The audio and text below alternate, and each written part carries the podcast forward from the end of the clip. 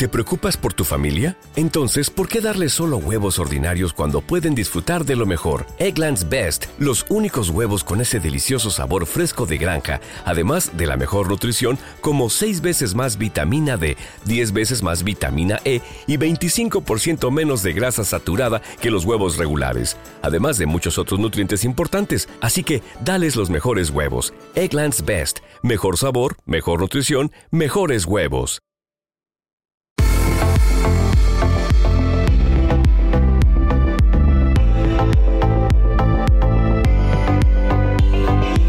Bienvenidos al podcast del blog sanofuertefeliz.com, donde hablamos de nutrición, deporte, hábitos de vida saludables y cómo organizarnos para llevarlos a cabo. Hola Rosa. ¿Qué tal? ¿Cómo estás, Luis? Esto es Sano Fuerte Feliz y aquí hablamos de, de, tres temas. Por eso somos Sano Fuerte Feliz. Cuando hablamos de sano nos referimos al tema de la nutrición, alimentación.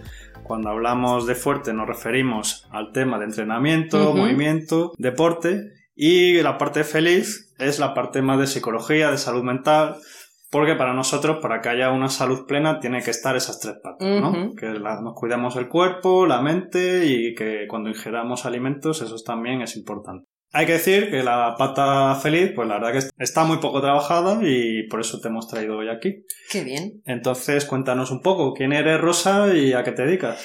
Pues bueno, soy psicóloga en el ámbito educativo y vamos a hablar hoy del establecimiento de normas y límites en edades tempranas para niños niñas de 0 a 3 años. Si te parece bien, describo un poquito lo que vamos a escuchar para así hacernos una estructura de ello, ¿vale? Y luego no perdernos. Comenzó con una introducción y después expondré tres premisas para la reflexión en cuanto a este establecimiento de normas y límites en edades tempranas, repito, de 0 a 3 años.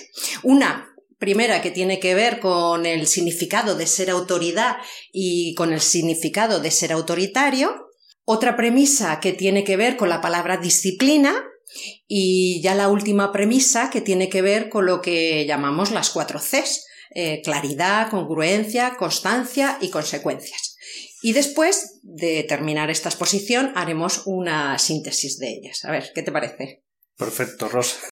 Bueno, pues si te parece, mira, antes de exponer las premisas, hay una palabra que nos tenemos que grabar en la frente a fuego con el establecimiento de las normas y límites en edades tempranas. Y es la palabra previniendo. ¿Por qué?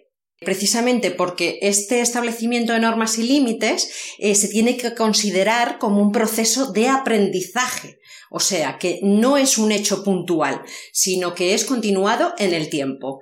Y eso nos va a procurar a toda la familia, pues estar preparados para enfrentar, por ejemplo, una adolescencia más llevadera e incluso alcanzar una madurez adulta. Otro aspecto interesante en esta introducción que quiero resaltar es la relación de la palabra previniendo con proporcionar un apego seguro. ¿Esto, esto qué significa? Pues mira, ten en cuenta, Luis, que, el bebé humano es el mamífero que nace más indefenso. ¿Por qué? Pues cuando nos erguimos con la bipedestación, el canal de parto se estrecha, ¿vale? Al erguirnos, eh, el canal de, de parto se estrecha y entonces los huesos del cráneo del bebé se tienen que solapar montar uno encima de otro para poder nacer a través de ese canal de parto más estrecho. Y esto hace que el bebé nazca más inmaduro y que el bebé requiera de unos cuidados que le tenemos que proporcionar para que pueda sobrevivir. Sí, esto es muy importante porque los mamíferos, bueno, dentro de los mamíferos los humanos más, pero que los bebés son bastante más indefensos, que o lo llevas tú a la teta o, o prácticamente se mueren de hambre. Cuando existen otros animales que prácticamente cuestión de minutos y horas ya son capaces de estar de pie y de ir ellos mismos a, a amamantarse. Efectivamente. O sea que, que, el bebé humano es bastante indefenso y, requiere de bastantes cuidados. Efectivamente. Entonces, eh, llevado a este ámbito que nos ocupa, que es eh, el, el, establecimiento de normas y límites en edades tempranas, lo que vamos a hacer y, y vamos a contribuir a ese apego seguro es proporcionar un marco de seguridad para que el bebé pueda explorar el mundo y que en un principio ponga su mirada en una figura referente, el papá o la mamá, y que ya después, en edades más avanzadas, puedan recurrir a esa figura referente en caso de necesidad, por ejemplo, pues si precisan ayuda o acompañamiento en la toma de sus propias decisiones.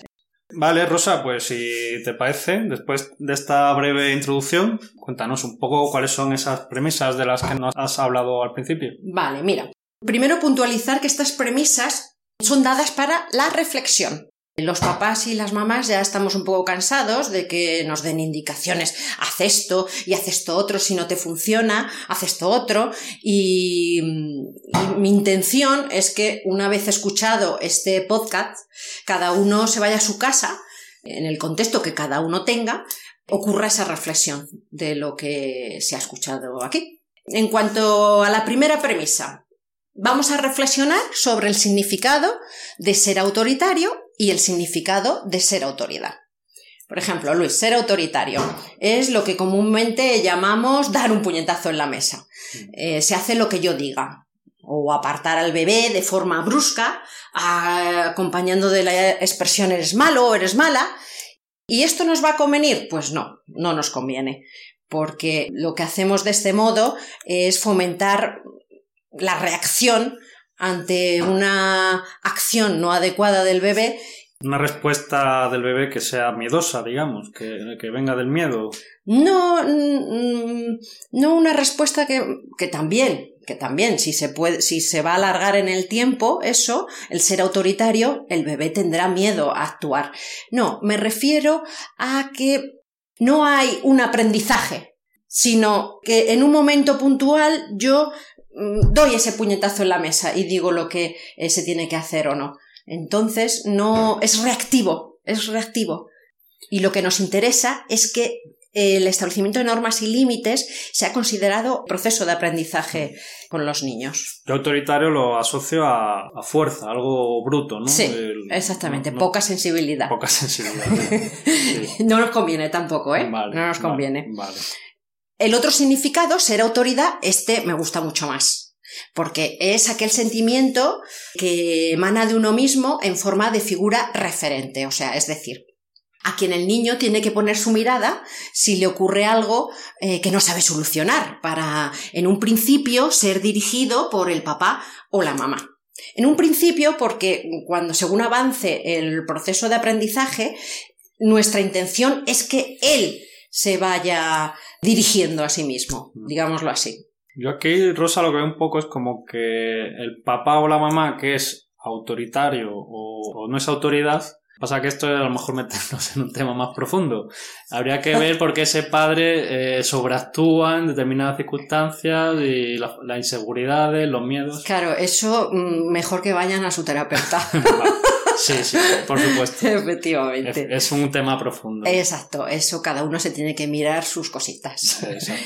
Eh, vale, pues te puedo decir que de pequeños aprendemos por ensayo y error o en términos binarios lo que está bien o mal, o sí, no, eh, me gusta, no me gusta, y según avanza el desarrollo, estos términos deberían o sea, cuando una persona ya sea más adulta, deberían evolucionar hacia la relatividad. O sea, a, ya salirnos del término binario y encontrar una justificación de por qué me gusta, el sentimiento de por qué me gusta, Sí, me parece esto muy importante, que en edades tempranas la mentalidad del bebé es binaria, ¿no? si no, no podemos entrar en, es más difícil entrar en grises, en esto podemos ceder un poco o relativizar, ¿no? Eh, ten en cuenta que ellos están en desarrollo lingüístico también, o sea, que no, si realizamos un speech pues no nos van a seguir. Mm. Y precisamente esos términos binarios nos convienen y nos van a estar a nuestro favor para ir reconduciendo al bebé en esa exploración del mundo cuando empieza a gatear y a andar. Pues eh, bien físicamente lo cojo, si gateando se va a precipitar escaleras abajo y con palabras sencillas, un claro no, o bien con el gesto de no y asociando la emoción de dolor con la expresión eh, facial, si va derecho, por ejemplo, a meterse los dedos en un enchufe o a precipitarse por el tobogán para abajo. Y con estos primeros inicios, pues estamos ya fijando unos límites y, y, fijando la mirada del bebé a la figura referente, ¿no? Que explore el mundo, sí, sí, pero ofreciendo la autonomía a este bebé acorde a sus progresos. Sí, esto como me contabas tú, ¿no? Que sería un poco contradictorio si el bebé va a meter los dedos en el enchufe y nosotros le decimos que no con una sonrisa. Entonces es como que estamos dando un mensaje contradictorio, ¿no? Sí, exactamente. Pues mira, esto tiene que ver, Luis, con que en edades tempranas también estamos iniciando el desarrollo de la inteligencia emocional. O sea, ¿qué podemos hacer nosotros como figuras referentes? Pues suministrar patrones adecuados y coherentes a las emociones básicas, eh, que son la tristeza, la alegría, la vergüenza, el miedo. Y estos eh, son fundamentales para establecer esa primera base de la emocionalidad el bebé tiene que conseguir diferenciar las emociones y la comprensión de las mismas para que después, cuando se vaya desarrollando todos los procesos cognitivos más complejos, en cuanto a emociones más complejas, pues también puedan realizar esa identificación y, la gestión de, las mismas. Yo aquí, Rosa, llevo una cosa, que los padres a veces, bueno, yo por mi parte, desde mi inexperiencia, yo pienso que el bebé es bueno que aprenda a ser independiente, a explorar, a investigar. La experiencia que le va a generar, aunque en un momento dado puede implicar darse un golpe, y luego veo el otro extremo, veo muchos padres sobre protección, que el niño no le dejan que experimente, que, que investigue, que haga nada, hmm. y entonces como que no, nos vamos un poco a los extremos. Entonces, por un lado, lo que tú me estás diciendo aquí, pues veo que en edades trempanas, pues sí, hay que darle un poco más de, ponerle un poco más de límites para que aprenda, pero yo veo un poco que nos podemos ir al otro extremo, al del padre todo el rato pendiente del niño lo que llamamos sobreprotección, vaya. Ya, em, aquí tenemos que pensar qué entendemos por sobreprotección. O sea, si es estar continuamente mirando al bebé, pues se nos va la salud en ello.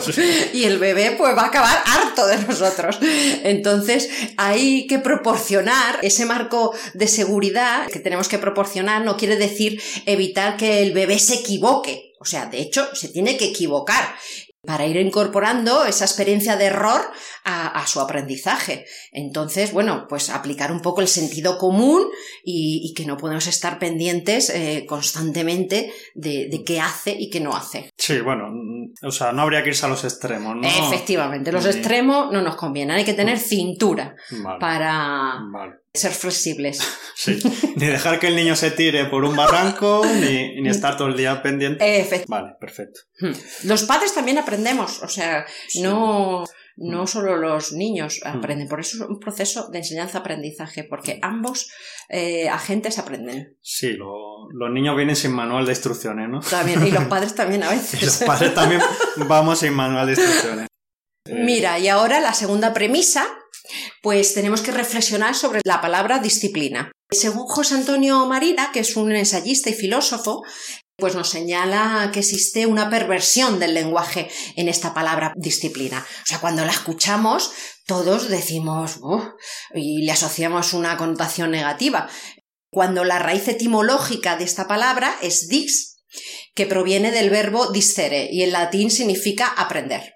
Él comenta que el establecimiento de normas y límites es necesario, Luis, para, primeramente, haya un control de la conducta exterior, o sea, somos los progenitores en un primer momento los que controlamos esa conducta del bebé, para luego que el propio niño o niña vaya pasando a un control interior, es decir, pasar de la disciplina a una autodisciplina y que cada uno vaya aprendiendo pues autolimitarse. Me da por pensar cómo explico esto a, los padres y madres, que suena así tan abstracto, esto del control exterior e interior. En los que veáis el canal de YouTube, pues ajuntamos un dibujo gráfico para la comprensión. Y si nos están escuchando por el podcast, lo publicaremos en redes sociales y, en, el blog, haremos una entrada de, este, de esta entrevista. Sí. Vale, venga, lo voy a intentar, o sea, lo voy a explicar aquí también. Vamos, a intentar explicar una cosa un poco gráfica. Venga, pues nos imaginamos dos círculos concéntricos, ¿vale? Uno dentro de otro. El más exterior va a ser el círculo de las normas y va a ser un círculo fijo. Y el círculo interior corresponde a los límites. Y este círculo interior es el que va a ir cambiando de tamaño. En edades tempranas estos dos círculos están muy pegaditos. Los límites de las normas están muy pegaditos y el bebé se maneja dentro del círculo de los límites que nosotros estamos estableciendo. En la medida que el bebé va interiorizando esos límites, ese círculo se va haciendo más, más chiquito, porque ya está aprendiendo a autolimitarse. O sea, nosotros hacemos el, el círculo de dentro más pequeño porque el bebé ya sabe que ese círculo hasta dónde llega. Sí, nosotros no lo hacemos. El, bebé... Eh, Aunque nosotros lo, lo, hagamos más pequeño, el bebé sabe dónde estaba. El bebé empieza a autogestionarse. El círculo de límites se va alejando del círculo de las normas, cuando el bebé ya está aprendiendo a autolimitarse. ¿Y qué pasa? Que ya los círculos no están tan pegaditos, sino que al hacerse más pequeño el de límites va quedando un espacio entre ellos más grande que va a, dar lugar al diálogo y al consenso. ¿Esto qué significa? Que mm, cuando mm, llegamos a la adolescencia con un chico o una chica que ha aprendido a autolimitarse, o sea, desde que nace hasta ese momento de 13 años, 14, Uy, y podemos prolongarlo. y hay unas normas en casa, por ejemplo, la hora de llegar a casa, a las 12. Se dice a las 12 tienes que estar. Este espacio de diálogo y consenso entre adultos y, adolescentes, pues nos va a procurar que pueda haber un reajuste de esa hora ante una petición del adolescente. Por ejemplo, mamá, que tengo un cumpleaños y quiero llegar, eh, a ver si me puedes dejar llegar más tarde hoy pues hay un reajuste, aunque sepa que la hora de llegada son las 12. Vale, este, me gusta este ejemplo, pero no sé, otro, otro ejemplo así más, más adaptado a las edades tempranas. Pues mira, vamos a ver. Un niño que se dedica a saltar en el sofá y, bueno, puede ser súper divertido. Pero si hay permisividad en ello, el niño en la edad que estamos hablando verá un sofá y hará lo mismo. Aún su cerebro no está maduro para distinguir eh, que el sofá de casa no es el mismo que el de la consulta del médico, por ejemplo. Entonces, eh, para él o ella es un sofá y punto. Por supuesto, pues aún todavía no ha adquirido la autodisciplina para decirse, uy, en este no puedo saltar. Y se pondrá a saltar. Entonces, sí, aunque, sí. Aunque sea el sofá de la consulta al médico. Aunque sea el sofá de la consulta al médico. O en el avión, por ejemplo. Para él o ella es un sofá y punto. exactamente. Entonces son los progenitores los que debemos marcar esa diferencia, mm. señalando la idoneidad de la acción de saltar se realiza pues en el contexto adecuado. Pues vamos al parque y allí saltamos. Ahora entiendo por qué muchos niños se ponen a saltar en, el sofá del dentista. Muy bien, muy bien. Por último, la tercera premisa que hay que tener en cuenta para el establecimiento de límites y normas en estas edades tempranas eh, son las 4C hay que tener en cuenta por los dos progenitores, si, se hubiere, ¿vale? Porque si no es un, un, cacao mental, si uno hace una cosa y otro hace otra cosa, un cacao. Eso siempre. Hmm. Eso que haya, que se pongan de acuerdo, padre y madre, de que Consenso, Por eso la norma de la casa. Efectivamente. Y si están divorciados, también. Mm, hay que procurar. Hay, que, intentar que, en este caso, el bebé, que, que sepa que hay una corriente común, ¿no? Efectivamente. Hmm. La primera C es la claridad en el mensaje, o sea, usamos pocas palabras y las acompañamos de gestos y expresiones faciales y... Sí, la lengua de gestos, eso es universal. Sí. Eh, seguramente un gato, un perro también lo va a entender.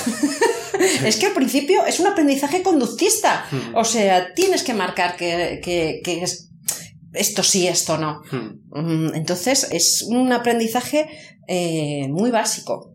Bueno, vamos a ver, las cuatro Cs. La primera es la claridad, hemos dicho. La segunda es la constancia. Los mensajes deben ser eh, siempre los mismos a lo largo del camino con los niños, ¿vale? No se, no, se, no se corre por el pasillo del supermercado, pues no se corre nunca. Y explicar el contexto adecuado para hacerlo. Congruencia es otra C, actuar según lo que pienso y digo, no crear contradicciones en el cerebro del niño y la niña. Por ejemplo, eh, que te pide cómprame esto, cómprame esto, cómprame esto, y la respuesta que damos es no, no, no.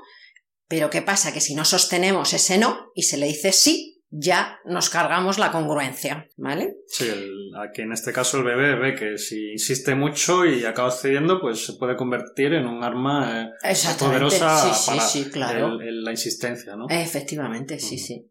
Y la última C son las consecuencias que tiene que ver con ir aprendiendo por sí mismo que obtiene y que pierde ante la acción que va a realizar, o sea, las consecuencias que tenemos que poner los progenitores ante algo que ha hecho tanto adecuadamente como no. Esto le va a ayudar a cuando sea más mayor, pues eh, responsabilizarse de sus actos sin que viva culpando a otros de sus males y, y da valor, valor a sus esfuerzos. Bueno, Rosa, pues ya hemos visto las tres premisas de las que tú nos querías hablar. Yo creo que estaría bien para nuestros oyentes que hicieras una pequeña síntesis de lo que hemos comentado hasta ahora. Vale, muy bien. Pues vamos a ver, como síntesis y conclusión de estas premisas, que ahora nos iremos a casa y reflexionaremos sobre ellas, la principal meta no es conseguir la sumisión del niño, pues siendo autoritario, por ejemplo, eh, sino promover la autodisciplina y el autocontrol. O sea, que en un principio nosotros enseñemos los límites para que luego ellos aprendan a autolimitarse. Considerar la prevención en lugar de corrección, ser proactivo en lugar de reactivo, o sea, al considerar el establecimiento de normas y límites como un proceso de aprendizaje, pues no se trata de un hecho puntual, sino que es continuado en el tiempo. Ahí existe una continuidad de trabajo y de esfuerzo y tenemos que participar eh, activamente de ello. Pues es muy cansado. no tenemos que desfallecer. El papá y, la mamá o los papás y las mamás tienen que mm. comunicarse mucho y lo que has comentado antes, Luis, que si existe un divorcio, pues hay que procurar mantener esa comunicación, mm. aunar fuerzas y, y consenso. Sí. Aparte que esto dices, es cansado, pero bueno, a la larga nos va a suponer menos trabajo, ¿no? Porque Efectivamente. porque lo que hoy consigamos avanzar es, va a ser menos problemático para mañana. Efectivamente. No quiere decir que vaya a evitar todos los aspectos de la adolescencia o las rabietas de los dos tres. No quiere decir que vayamos a evitar, pero lo vamos a sobrellevar eh, de mejor manera.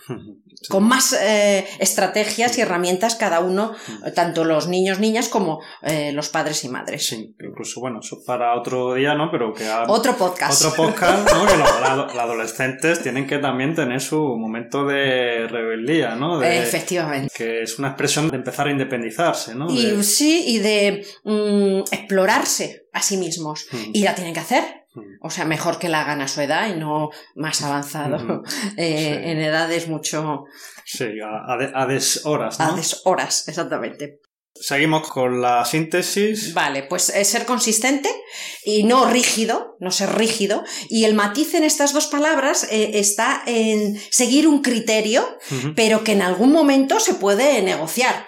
No siempre se va a decir no. Tenemos que buscar alternativas. Por ejemplo, en, el, ejemplo que hemos puesto antes del sofá, pues no se salta en el sofá, pero es que hay otras alternativas que puede hacer que un sofá sea divertido, como es leer un cuento, ver una peli, hacer cosquillas. Mm, hay que mm, intentar ahí ser creativo y, reflexionar qué alternativas podemos buscar.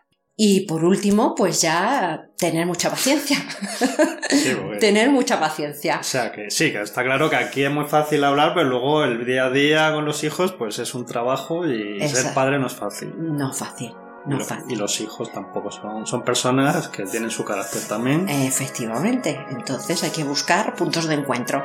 Y, y bueno, pues mucha paciencia y, y ánimo. Pues muchas gracias Rosa por estar aquí en podcast con nosotros y intentaremos ir sacando otros temas. Sí. A ver si nuestras agendas lo permiten, porque tampoco es que publiquemos nosotros mucho y, aquí hemos soltado algunas pinceladas que estaría chulo desarrollar más adelante. Yo encantada, encantada que me invitéis. Muchas gracias Rosa. Muchas gracias Luis. Nos puedes encontrar en iVoox, iTunes, YouTube, Instagram, Facebook y por supuesto en sanofuertefeliz.com. Ayúdanos a seguir creciendo, suscríbete y comparte para que más gente pueda tener un cuerpo sano, fuerte y feliz.